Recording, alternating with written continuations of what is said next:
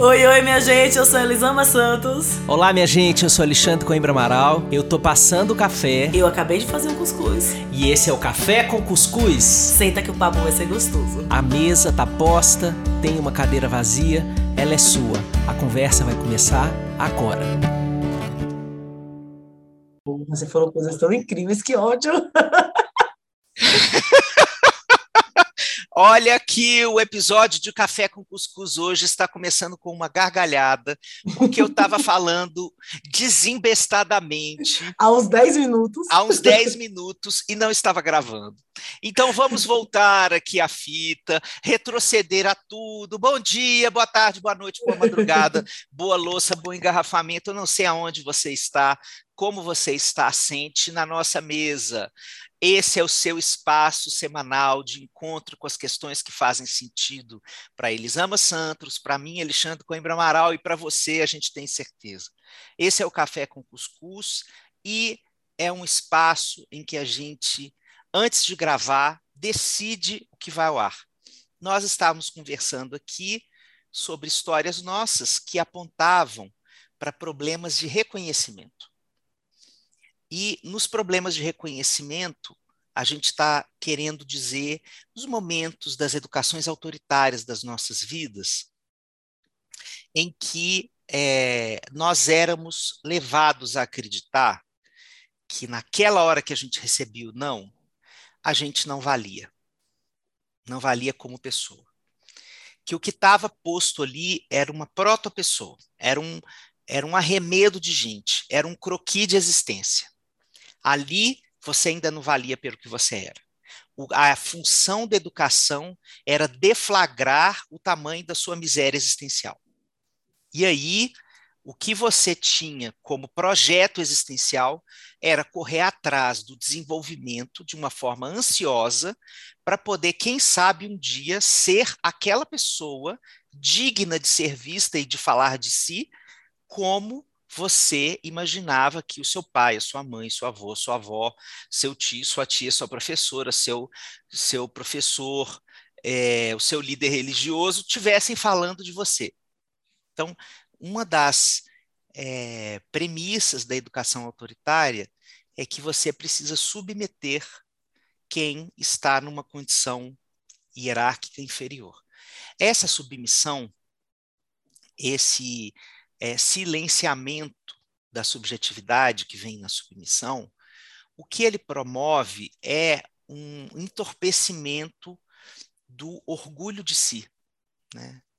É, porque ali você não faz uma correção do objeto do erro. Você errou aqui. Isso aqui você fez errado. O que o autoritarismo faz é transformar o erro numa extensão de quem você é. Se você fez isto errado, logo você é um erro.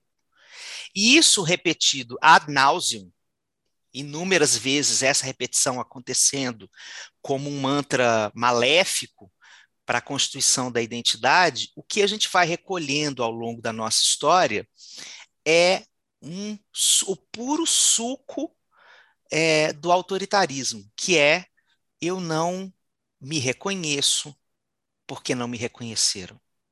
Eu não me amo porque não me amaram. Eu não me mostro porque não me mostraram, porque se envergonharam de quem eu, por enquanto, conseguia ser.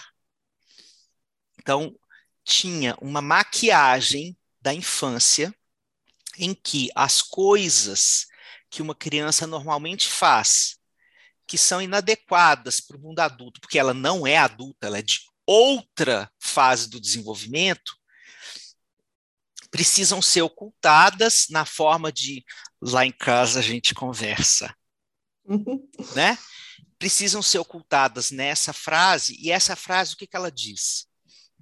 Você continuar se manifestando aqui neste ambiente, na frente dessas pessoas, desta forma, vai me expor, me envergonhar. Então pare, deixe de ser quem você é, e lá em casa você vai receber um castigo por você ser como você é. Quantas vezes essas cenas se repetiram nas nossas vidas? Quantas vezes essas cenas compuseram enredos trágicos, travestidos de educação? Perdão, travestidos é uma palavra é, transfóbica. Eu vou, re, eu vou refazer. É, quantas vezes essas cenas se repetiram disfarçadas de é, método educativo? Essas cenas, elas estão postas na nossa história como é, algo que precisa ser ressignificado. Toda a experiência que nós estamos tendo agora na adultez, de construir, por exemplo, outras pautas de educação para os nossos filhos, essas cenas, elas, é, a desconstrução cognitiva, que significa entender que aquilo não deveria ter acontecido, é o início de uma desconstrução anímica, emocional.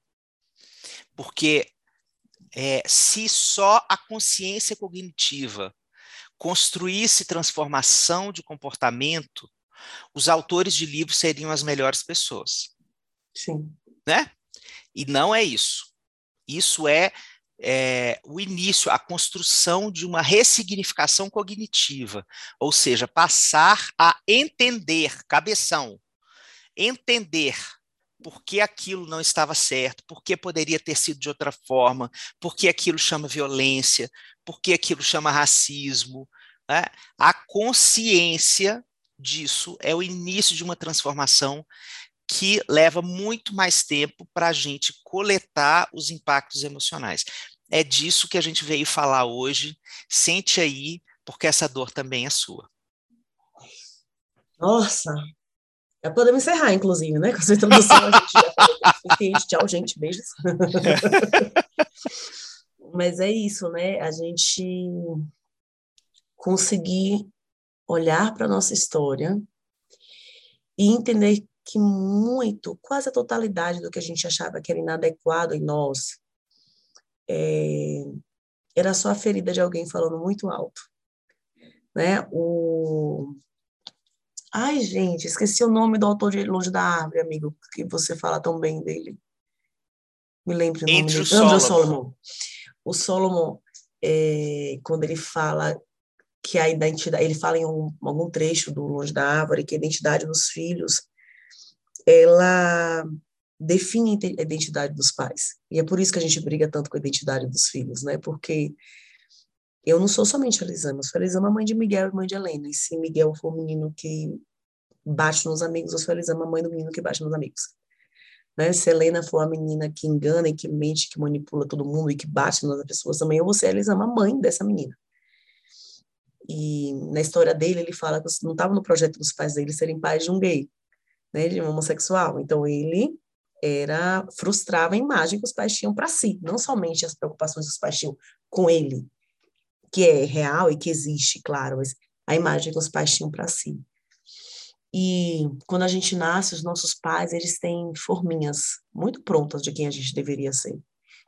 Eu acho que o meu trabalho com pais e mães, desde o começo, ele sempre foi de falar, gente, o filho que você pariu, o que você adotou, ele é muito diferente do filho que você idealizou. Você não nasceu. A criança que você idealizou, ela não nasceu. A criança que você imaginou, que você criou na sua mente, ela nunca veio ao mundo. Essa criança com quem você convive é uma outra história. Os nossos pais, eles não conseguiam dissociar essas duas crianças. Eles não conseguiam entender, eles não aprenderam a entender que o, o filho que eles idealizaram não tinha que encarnar em nós, né? E aí tentavam a todo custo nos encaixar no filho, nos filhos ideais. Porque, e é importante a gente dizer, não é porque papai e mamãe eram ruins, é que esse era o entendimento sobre o papel dos pais na vida dos filhos, né? Eu tenho que te preparar para a vida, então eu tenho que fazer, pegar você, que é essa massinha de modelar, que é esse livro em branco, e preencher das coisas que eu acho que você vai precisar na sua vida futura. E preencher você do que eu acho que vai ser bom e tirar de você o que eu acho que não vai ser bom para o seu futuro.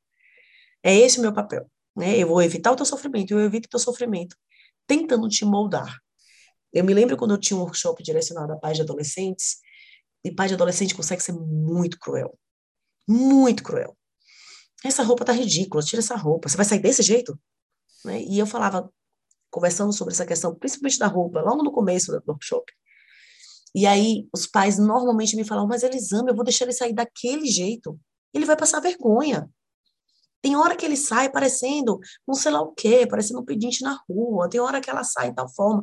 Vai passar vergonha, então tem o que falar. E aí eu fazia, eu fazia a pergunta: você acha que vale a pena você imputar o sofrimento sobre ele para evitar um sofrimento que talvez aconteça e talvez não aconteça? Porque o que você está fazendo é trocar a dúvida de um sofrimento que pode vir a acontecer pela certeza que ele vai acontecer dentro de casa. Você já está colocando esse sofrimento. A nossa ilusão é de que a gente está protegendo do sofrimento, mas essa atitude já impõe por si só um sofrimento. E é um sofrimento maior. Porque se até a minha mãe, se é essa pessoa que cuida de mim, é essa pessoa que, que teoricamente me ama mais do que qualquer outra pessoa no mundo, ela já está me, tá me dando esse sofrimento. Se o meu pai já está me falando isso, lá fora só vai ser pior. Né? Então eu falo, você não está evitando, você está trocando sofrimentos e talvez impondo um mais forte. E na totalidade das vezes, os pais me olhavam e pensavam: caramba, Elisandra, eu nunca pensei sobre isso. E a educação dos filhos talvez seja um dos âmbitos da nossa vida que a gente menos pensa sobre. A gente vai fazendo. Porque foram, como foi feito com a gente? Porque é feito assim desde sempre, porque todo mundo tem filho. Então a gente vai fazendo, sem refletir na consequência sem refletir no tanto de vezes que seu pai e sua mãe te falaram aquilo, daquele mesmo jeito, e te doeu tanto, e você teve tanta vergonha de ser quem você é, mas a gente não percebe, e a gente tem uma vontade tão grande de proteger os filhos. E aí casa a vontade de proteger os filhos com a vontade de proteger a imagem que a gente criou para a gente mesmo. E aí a gente é guiado pelo medo na educação, como os nossos pais foram guiados pelo medo na educação.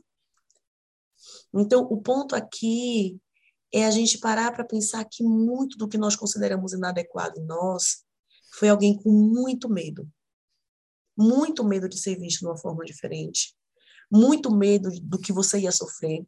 Muitas vezes, medo de que você sofresse o que ele já sofreu, o que ela já sofreu. Então, era alguém com muito medo, tentando te proteger da pior forma possível. Assim, na minha história, perceber isso, perceber isso, tem sido muito poderoso. Muito poderoso. Porque várias vezes, em, em momentos que eu entro em pânico pelo que eu vou fazer, por estar onde eu vou estar, por determinadas situações muito difíceis, e eu paro para pensar que vem essa vozinha de eu não devia estar aqui, eu não estou pronta para isso, eu não sou boa o suficiente para isso. São momentos em que eu paro e penso, cara, eu estou com muito medo, e é um medo que nem é medo. É um medo que que veio da minha mãe, que veio do meu pai, que me ensinaram a ter esse medo e que eu nunca nem questionei por que eles tinham esse medo. Eu só aprendi e estou com esse medo comigo até hoje. Então, eu, eu fico é, ruminando esse medo, trazendo ele de volta aqui, que foi engolido, eu puxo ele de volta, para tentar olhar para ele. Porque senão a gente vai arrastar o medo dos nossos pais com a gente para sempre a gente, se a gente for no automático, nós vamos arrastar todos os medos a gente.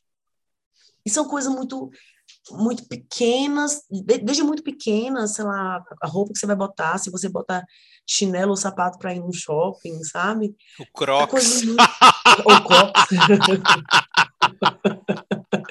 Há coisas muito grandes, o lugar que você pode ou não pode estar, o quanto você leu ou não leu para estar naquele lugar, o quanto que você estudou ou não estudou para estar naquele lugar é toda uma construção de medos que não são nossos, que a gente não teve nem a oportunidade de experimentar e de, de falar, poxa, ok, esse medo fez sentido na história dos meus pais, mas na minha, aqui no presente, ele não cabe, ele não faz sentido, ele não se encaixa.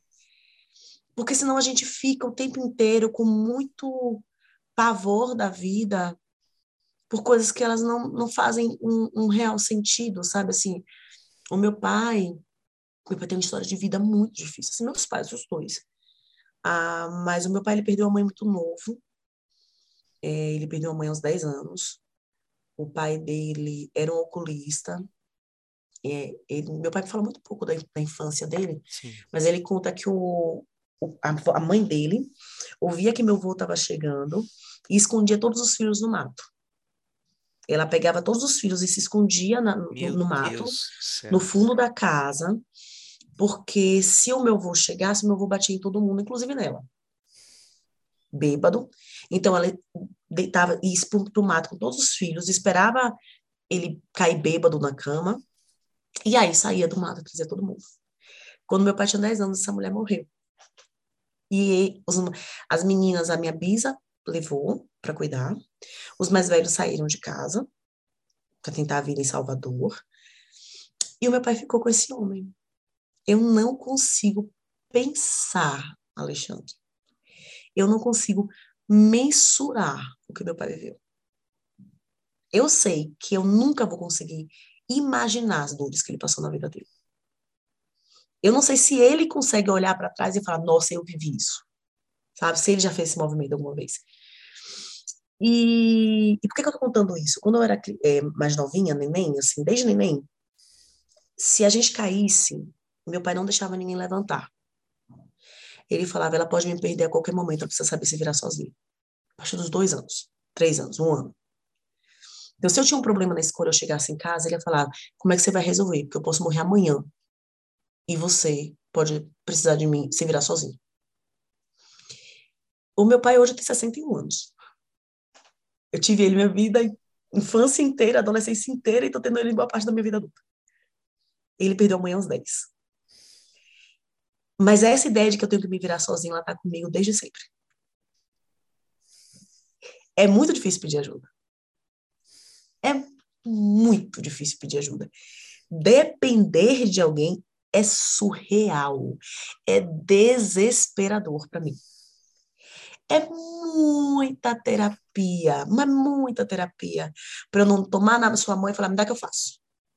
Pode deixar que eu resolvo. A ideia de que eu posso depender de você é muito difícil porque existe uma sensação muito clara de que eu estou desprotegida e que eu posso ficar sozinha. Mas olhando a minha história, a história da minha família, não é meu. Eu não tenho na minha história nenhum fato que sustente esse medo. Eu nunca estive sozinha, de verdade. Qualquer necessidade, ainda hoje, eu tenho os meus amigos e eu tenho os meus pais. Os dois. Meu pai e a minha mãe são pessoas que, se eu precisar hoje e ligar e falar, eu preciso disso, eu posso contar com ambos. Eu não tenho pais que, óbvio, né? Vão ajudar da forma deles, etc e tal, mas eu sei que eu posso contar. Além de amigos que nunca me faltaram. Eu sempre fui uma pessoa muito amada e muito protegida pelas, pelas pessoas queridas. Mas esse medo, ele continua comigo. Ele continua é algo que eu carrego porque não é da minha história, mas que veio, né? É da minha história porque é a história da minha família. E por diversos momentos, quando eu dependo de alguém ou eu tenho que pedir algo a alguém, eu tenho uma vergonha extrema de fazer esse pedido. Eu tenho uma vergonha extrema de falar eu dependi ou dependo dela. Eu tenho um medo extremo disso. Eu me sinto a pessoa mais inadequada do mundo. Sabe?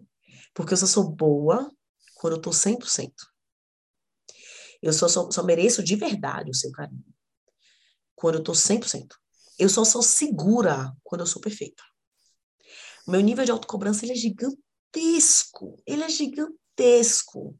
Porque se eu tenho que me virar sozinha, eu tenho que ser muito boa para me virar sozinha. E aí eu me compro cada vez mais. E cada vez que eu acho que eu não li o suficiente, que eu não fiz o suficiente, que eu não entrei, me dá um pânico, eu falo, não devia estar aqui. Eu não mereço o que eu estou vivendo. Eu não devia estar vivendo o que eu estou vivendo. Sabe, assim, é, é, é muito profundo.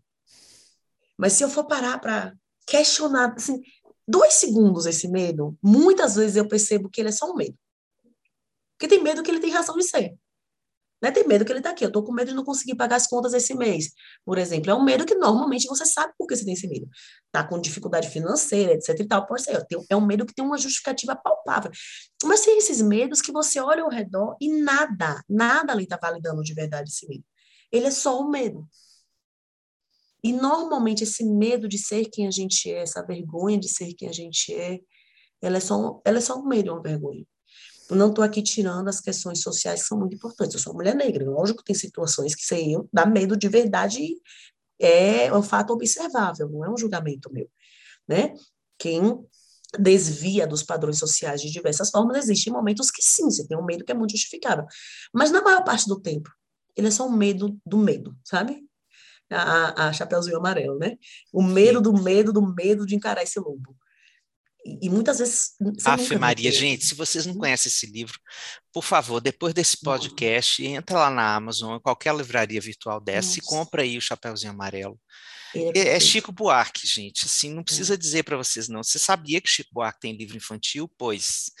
Então, Chapeuzinho Amarelo é muito maravilhoso. E é isso. Nossa, eu tô tão emocionado com essa sua fala, Elisama. É, me tocou de tantas formas. Primeiro, assim, é, eu, às vezes a gente não consegue responder é, aos nossos pais do jeito que a gente gostaria, porque a gente não tem garantia de que eles venham a escutar o que a gente tem a dizer. Né? Então, por exemplo, a sua a sua compaixão pela condição do seu pai, que é um, uma coletânea de violências contra a criança, essa história, né? É, de todos os tipos, né? Tem um ECA inteiro para falar do seu pai ali. Uhum. É, você hoje, como ele não consegue entender quem você é e o que você faz, na grandeza que você tem, você desloca isso e faz conosco. Então, quando você conta as suas histórias, quando você fala da sua vida, você está tirando cada um de nós do meio do mato. Sabe? Porque cada um de nós tem um mato em que é colocado é, por uma educação que esconde a gente da gente mesmo, né? É, então, eu vejo você como essa voz que, que ampara essa escuridão de sentir-se uma vergonha, de sentir-se um medo. Você falou, isso é só um medo? E eu fiquei escutando assim: às vezes a gente se sente só uma vergonha. Assim, não tem mais nada que Sim. nos é, que nos contraste internamente para a gente poder conversar, porque às vezes a sensação é de ser apenas e tão somente uma vergonha, como se a vergonha fosse é, uma, uma entidade, como eu coloco lá no caso, assim, e ela tomasse posse assim da gente, né? Então eu escutei muito isso quando você estava falando da história de pedir ajuda, da história de é, depender do outro, né? Porque eu e também fiquei lembrando daquela música da Ana Carolina que eu adoro, Garganta, que a estrofe, né? Dela, a, o refrão é aprendi a me virar sozinha e se eu tô te dando linha para depois te abandonar. Sim. Né? É, que para mim é um, é um hino que fala desse tipo de experiência na vida, né? Eu sei que eu não posso contar com você, eu sei que o, o destino da minha vida é ser abandonado por quem diz que me ama, ou pela morte, ou pelo abandono real mesmo, né? Inúmeros pais que foram embora no meio da história e que não voltaram mais, né? Ou um abandono simbólico, que é você diz que me ama, mas não consegue aprender a me reconhecer. Você diz que me ama, mas diante do meu erro você me, é, me, me faz um ato de desamor tão grandioso que é não me escutar sobre por que, que aquilo aconteceu, ou não ter paciência para me ajudar a entender por que, que aquilo não pode acontecer novamente, ou conversarmos os dois para entender eu, eu entender o seu ponto de vista, você entender o meu, e a gente chegar num, numa terceira é, estrada que não seja nem a sua verdade nem a minha, que a gente possa construir juntos. Alguma coisa nova. Assim, na ausência desse tipo de disponibilidade, o que a gente vive é o abandono, né, diante do erro. Então, errar é como se fosse uma prescrição de abandono. É, ficar vulnerável é uma prescrição de abandono. Se, se você errar, eu vou te abandonar.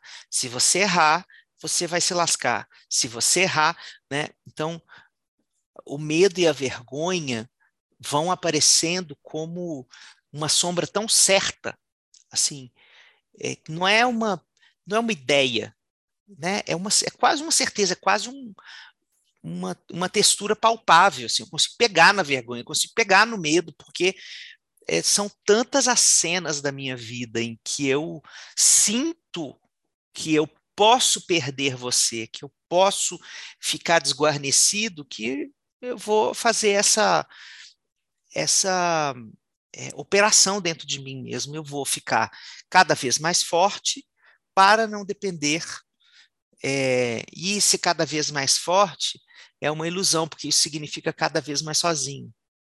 Sim. Né? Essa força que é uma maquiagem para a solidão, né? Sim. E a gente não vê que a gente está adoecendo de solidão enquanto a gente diz que a gente é forte. Então, é, eu me tocou muito essa história, porque, bom, primeiro porque, obviamente, como nós somos, embora eu seja 10 anos mais velho que você, é, isso não é nada do ponto de vista histórico, e você é uma pessoa que me inspira e ensina todos os dias. Então, é, nós fizemos parte da mesma geração em termos de práticas educativas, né, uhum. né, sociais, socialmente Sim. construídas. Né? O tipo, no, nós, quando você fala o meu pai, eu não escuto só o pai de Elisama. Sim. Eu estou escutando uma época. Uma época um inteira, exatamente. Uma época inteira, entende? É uma época inteira que está é, corporificada naquela história. Né? Porque eu me recordo, por exemplo, é, dos padres da escola que eu estudei em Belo Horizonte, reforçando ideias e ensinando os meus pais a entenderem como eu não poderia ser. Assim, quando tinha reunião, porque acontecia, alguma coisa, os padres eles não ajudavam os meus pais a entenderem quem eu poderia ser quem eu já era e eles não estavam conseguindo ver. Não era esse tipo de parceria, né? Que eu acho que é o que deve acontecer. Quando Sim. a gente tem outras pessoas que transitam pela vida dos nossos filhos, essas pessoas nos ajudam a perceber lados dos nossos filhos que o nosso o nosso viés parental não nos permite ver. Todos nós temos esse viés. Todos nós temos essa limitação. Então, nós somos complementados pelos pelos outros é, é, vieses perceptivos das pessoas. O jeito que as outras pessoas percebem os nossos filhos nos conectam com outras vertentes Sim. deles e a gente fala, nossa, veja só, né? É, mas não era isso que acontecia. Né? Então eu me lembro, por exemplo, de uma cena em que, bom, eu sempre fui é, piqueteiro, profissional, assim. Sempre fui de colocar fogo no parquinho. Esse sempre eu fui. E aí eu, eu fiz um jornal, é, assim, tipo, contestador, para dizer o menos, né? Dentro da escola, eu estava na oitava série, é, dizendo que a escola virava as costas para os pais e que era uma escola muito tradicional e que tinha um reconhecimento social impressionante, porque todo mundo passava no vestibular e essas coisas, né?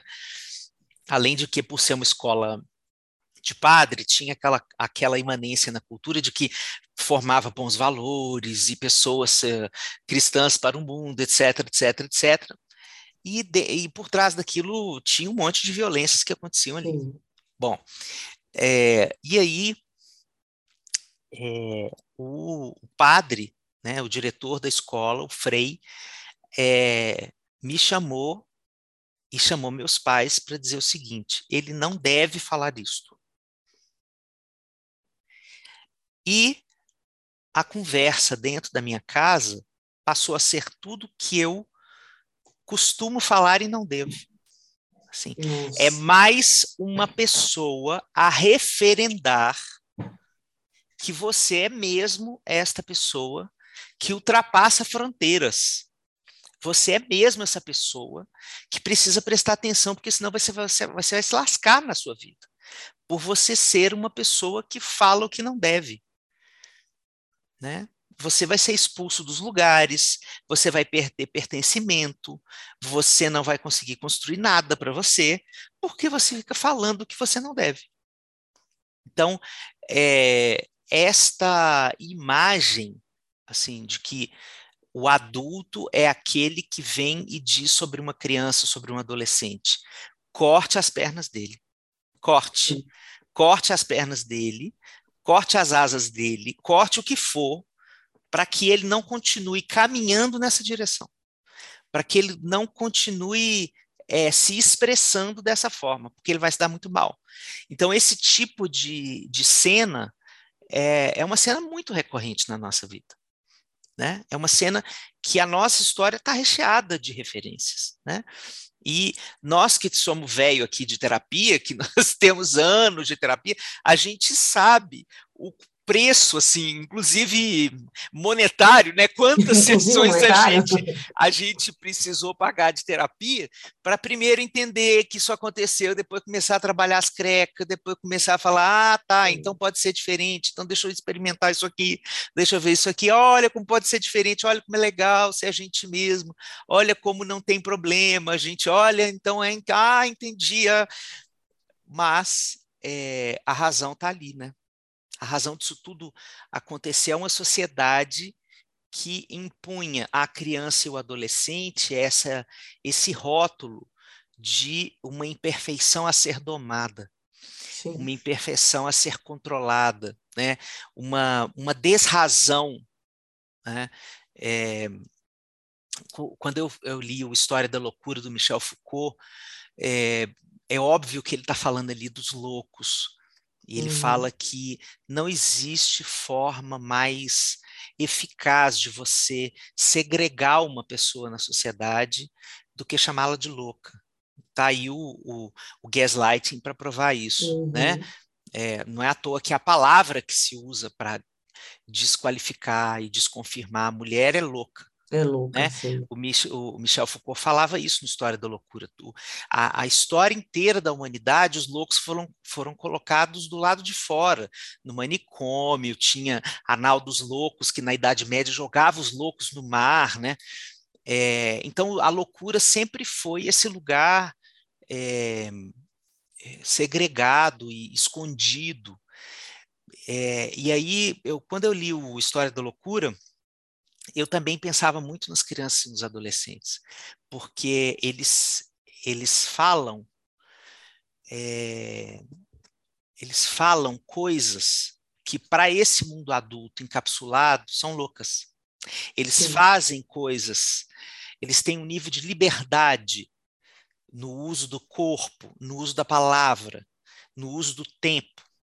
Né? A liberdade no uso do tempo de você estar tá o tempo inteiro falando anda logo que a gente vai se atrasar e ele, ele querer parar para terminar um desenho, né? Essa liberdade, ela é muito louca para o nosso mundo. Então, eu acho que as crianças e os adolescentes passam por essa é, mesma construção de invisibilidade, por isso que gera tanto medo, por isso que gera tanta vergonha, né? Da gente ser quem a gente é na hora que a gente cresce. Nossa, amigo, sim, sim. A gente já está caminhando para o final. É, no meu TED, eu fiz um dos slides, eu faço a pergunta onde é que, que fica o botão deixar de ser assim.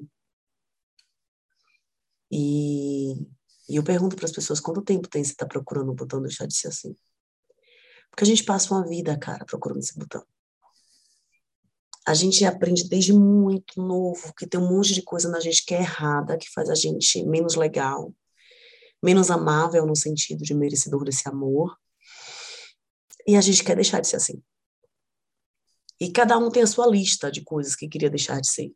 Sim. Né? A minha era muito da raiva, da gula, porque eu ouvi que eu era muito gulosa a vida inteira. E a gente cresce querendo deixar de ser assim, porque a gente aprendeu a busca por deixar de ser assim, por, por esse botão com os nossos pais, que aprenderam com os pais dele, com os professores deles, com os tios deles. Assim, eu falo pais, mas são os adultos ao redor, eles fazem esse movimento o tempo inteiro de falar, você não pode ser assim, você não pode ser assim, você não pode ser assim. Essa frase, ela é comum na educação. Meu filho, você não pode ser assim tão nervoso. Minha filha, você não pode ser assim tão pacata. Meu filho, você não pode ser tão desatento assim. Você não pode ser assim. A gente normaliza falar isso para uma criança. Você não pode ser assim. Você pega alguém que já é e fala, você não devia ser como você. E acha normal. E acha que isso vai ter um efeito de fazer, ah, pronto, plim, plim, sou outra pessoa, obrigada, mãe. Agora estou de acordo com o que você quer, sabe? Assim, a gente tem essa educação que tem como missão tornar essa criança mais palatável para o adulto mais perto dela, para os outros adultos ao redor dela. E a gente passa essa vida nessa busca infeliz, sabe? Nessa busca desgraçada para deixar de ser assim, querendo retalhar a gente mesmo, achando que a gente pode sair se cortando. Tem uma frase do Marshall, do Marshall não, né, que, tem, que ele cita no livro, que é do Ed Garden, que fala mais ou menos assim, eu quero que ele não esqueça a coisa especial que ele é, senão ele não vai perceber quando ela começar a ir embora. Eu quero que ela esteja desperta, dê ao mundo um pequeno pontapé quando tiver a chance, e veja as possibilidades mais loucas. E ele fala, eu quero que ele saiba a razão sutil, fugidia e importante, pela qual nasceu o humano, não a cadeira. Nos anos que eu passei dando um workshop para paz, um workshop longuíssimo para paz, eu começava com essa frase. Era a capa do, da apostila que eu entregava. E as pessoas me olhavam com aquela cara de, mas querida, querida, eu vim saber como é que eu boto essa criança para tomar banho. Querida, eu quero saber como é que eu separo as crianças quando estou brigando. Eu não quero saber disso que está me falando aqui, sabe? Porque era o que eu queria trazer. E aí eu perguntava quem é que hoje, quando abriu os olhos, estava se arrumando para vir para cá me encontrar, pensou na razão sutil fugir importante pela qual é humano, não a cadeira. Ninguém. E eu perguntava quem na última semana, na última semana, lembrou um, um instante a razão sutil fugir importante pela qual é humano não a cadeira. E ninguém sabia. E eu falei, vocês sabem que as crianças sabem a razão sutil fugir importante pela qual são humanas não cadeiras. Elas sabem que elas não são cadeiras. A gente esqueceu. E o que eu estou buscando com vocês aqui é fazer com que a gente não deixe os nossos filhos esquecerem. E no caminho a gente relembra para a gente mesmo. Essa razão sutil, fugir importante pela qual somos humanos, somos humanos, não cadeiras. Porque a gente quer lidar com as crianças e com a gente mesmo como se fôssemos cadeiras. A gente quer trocar o encosto, a gente quer lixar aqui, pintar ali, deixar um aceito mais maciozinho. A gente acha que a gente pode fazer esse jogo de trocas que a gente pode fazer na cadeira, mas a gente não faz no humano. Né? Então, é, eu acho que, que a gente precisa, quando esses momentos de vergonha e de medo de ser quem a gente é, eles vêm com muita intensidade, lembrar dessa razão sutil, fugir de importante pela qual somos humanos, não cadeira, sabe? Sim. Pensar na nossa humanidade, pensar que a gente não, não tem conserto porque a gente não precisa de conserto. Né? né? Ah, nossa, mas vou morrer assim? Pois é, cara. Você vai brigar com você o caminho inteiro até morrer assim? Ou vamos aprender a lidar com esse ser assim? Ou vamos descobrir que quando você se permite ser assim, você pergunta, olha, eu consigo ser isso aqui também, e isso aqui também. E a gente vai abrindo portinhas e possibilidades à medida que a gente vai aceitando quem a gente é, e aceitando as nossas características, e aceitando as nossas imperfeições, elas são várias, elas são inúmeras, e elas não mudam o nosso valor. É algo que você falou no começo da nossa conversa, né, Xande? A gente aprendeu que a gente é o erro. A gente não errou. Nós somos o erro. Ele nos define, ele nos marca. Ele mede o nosso futuro. E por mais bem intencionados que sejam os adultos ao nosso redor, quando eles acham que sabem o que nós precisamos para estarmos no mundo de uma maneira legal, eles não sabem. Eu Eu sou uma menina, eu fui uma menina negra do interior da Bahia. Meus pais não faziam ideia do que forneci para mim, para ser uma escritora conhecida nacionalmente.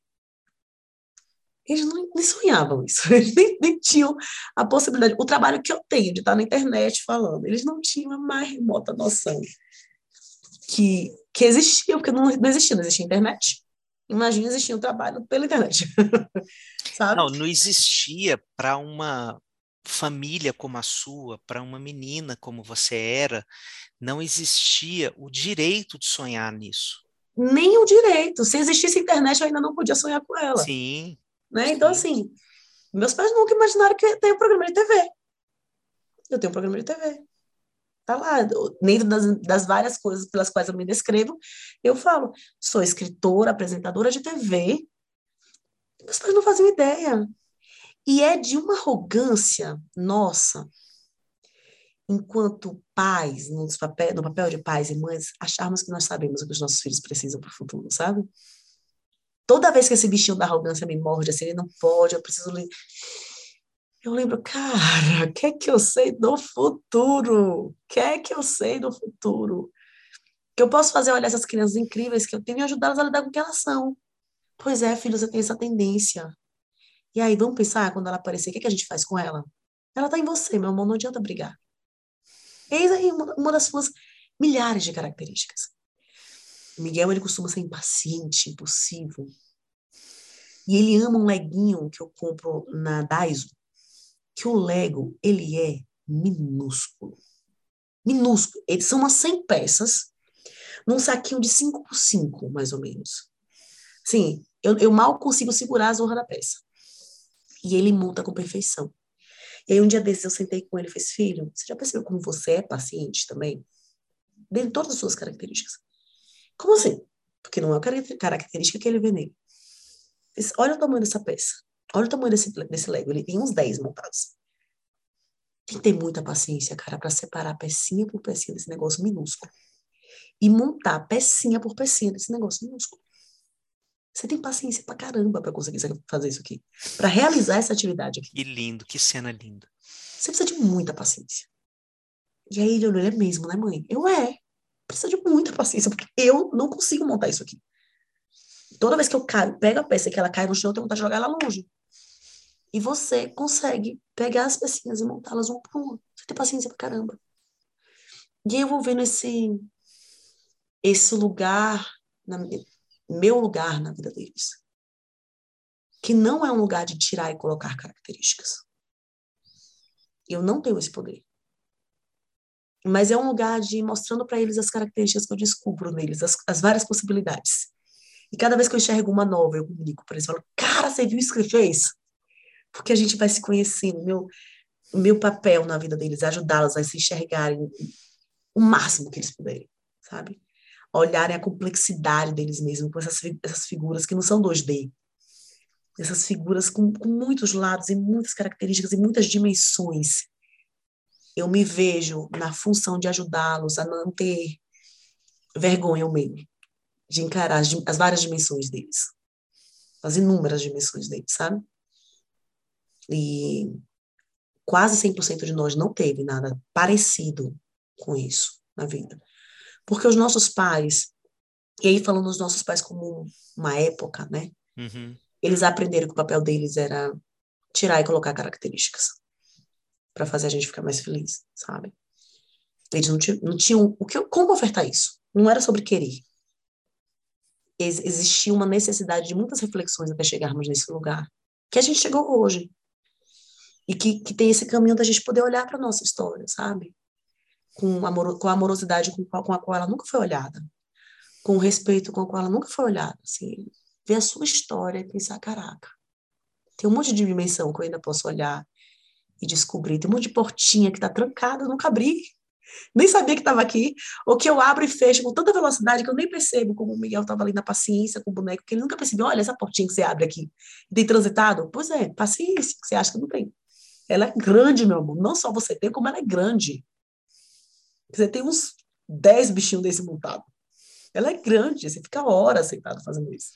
Tem muita paciência, sabe? Eu acho que quando a gente reflete sobre isso, a gente vai vai além do medo da vergonha, assim. A gente deixa o, o medo de sentir o medo, mais uma vez, Chapeuzinho Amarelo, né? A Chapeuzinho Amarelo, para quem não leu o livro, ele é lindo e tem uma parte que ela resolve encarar o medo do lobo, e aí ela fala que ela encarou o medo do lobo e ela foi ficando sem o medo do medo do medo do lobo, e chegou uma hora que ela ficou só com o lobo. Ela não tinha mais um medo para encarar, ela ficou só com o lobo.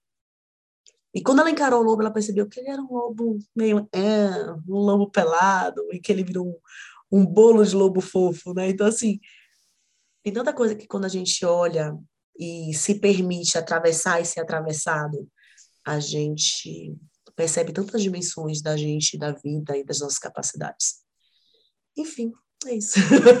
é isso, meus amores, que a gente possa conversar com a nossa história do jeito que Elisama nos ensina a fazer, que é fazendo no presente ações que nos demovam da certeza de que nós somos aquilo que disseram que deveríamos ser. As ações no presente vão desconstruindo o passado e vão possibilitando portas novas para o futuro. A gente se vê Naqui, daqui a uma semana, duas semanas, daqui a algum tempinho, você vai receber a notificação. Portanto, siga, aperta um negócio aí que é um botão de seguir no seu tocador de podcast preferido, siga a gente para você receber a notícia de toda vez que a gente colocar novo episódio. E essa mesa e essa cadeira vai estar sempre esperando por você, para a gente no final te abraçar e a gente se abraçar com essa sensação que a gente sempre sai no final de um episódio que a gente cruzou um diálogo regenerador para a alma. Sim. Um beijo, minha amiga querida. Muito obrigado, viu? Beijo, amigo. Beijo, gente. Tchau, tchau.